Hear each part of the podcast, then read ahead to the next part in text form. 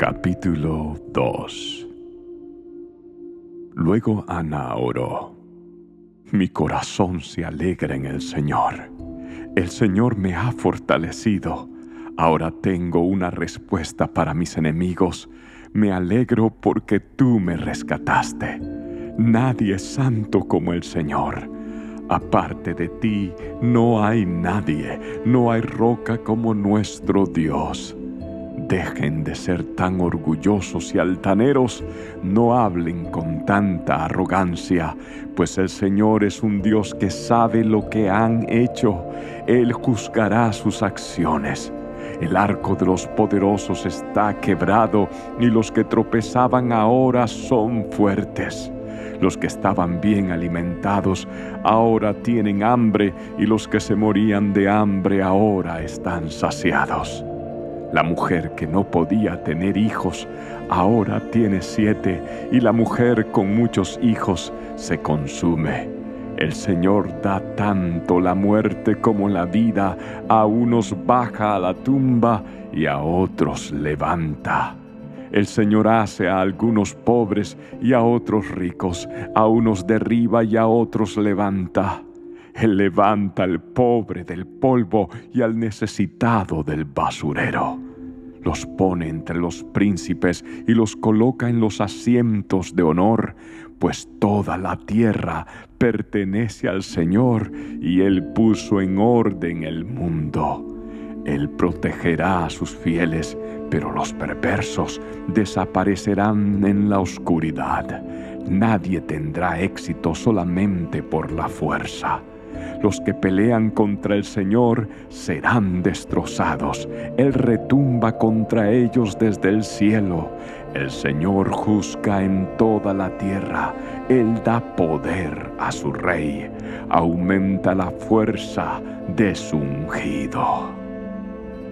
Después el Cana regresó a su casa en Ramá sin Samuel, y el niño servía al Señor como ayudante del sacerdote Elí.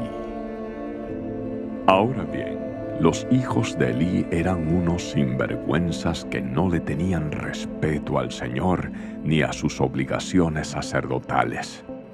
Cada vez que alguien ofrecía un sacrificio, los hijos de Elí enviaban a un sirviente con un tenedor grande de tres dientes. Mientras la carne del animal sacrificado aún se cocía, el sirviente metía el tenedor en la olla y exigía que todo lo que se sacara con el tenedor fuera entregado a los hijos de Elí. Así trataban a todos los israelitas que llegaban a Silo para adorar. Algunas veces el sirviente llegaba aún antes de que la grasa del animal fuera quemada sobre el altar. Exigía carne cruda antes de que hubiera sido cocida para poder asarla. Si el hombre que ofrecía el sacrificio respondía, Toma toda la que quieras, pero solo después de quemarse la grasa. El sirviente insistía, No, dámela ahora o la tomaré por la fuerza.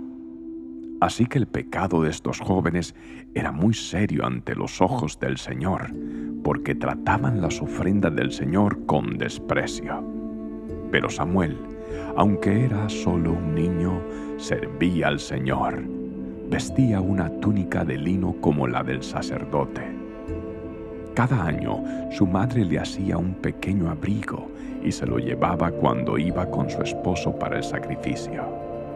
Antes de que ellos regresaran a su casa, Elí bendecía a Elcana y a su esposa diciendo, Que el Señor les dé otros hijos para que tomen el lugar de este que ella entregó al Señor.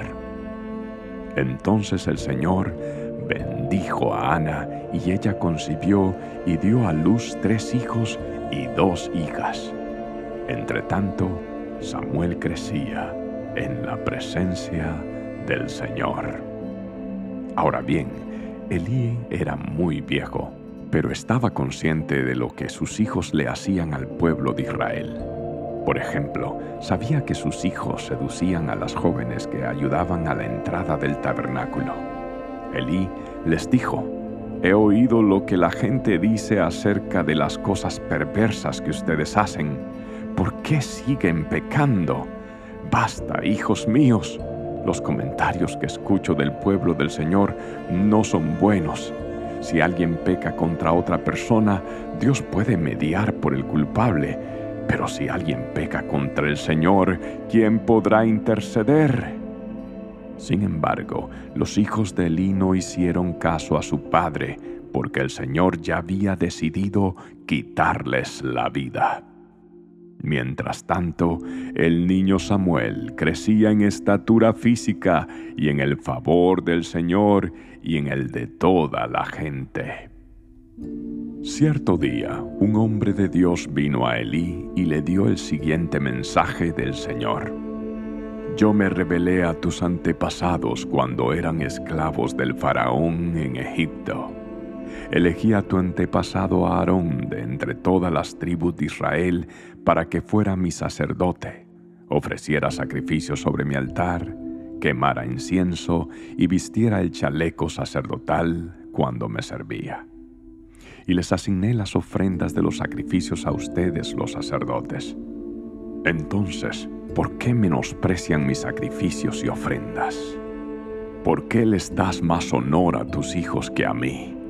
Pues tú y ellos han engordado con lo mejor de las ofrendas de mi pueblo Israel.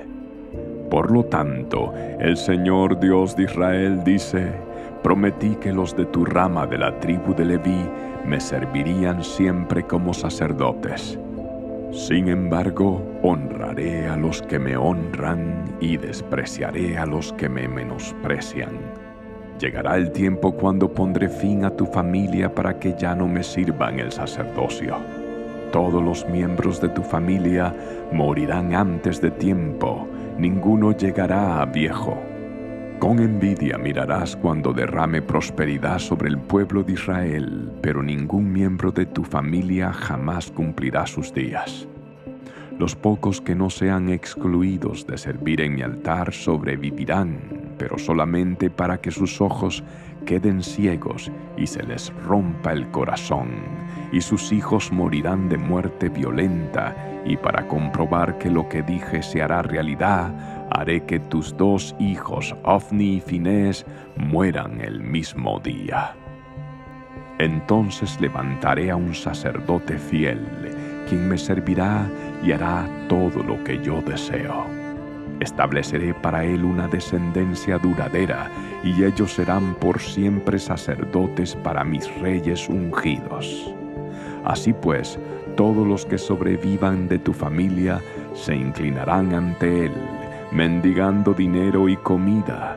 Dirán, le rogamos que nos dé trabajo entre los sacerdotes para que tengamos suficiente para comer.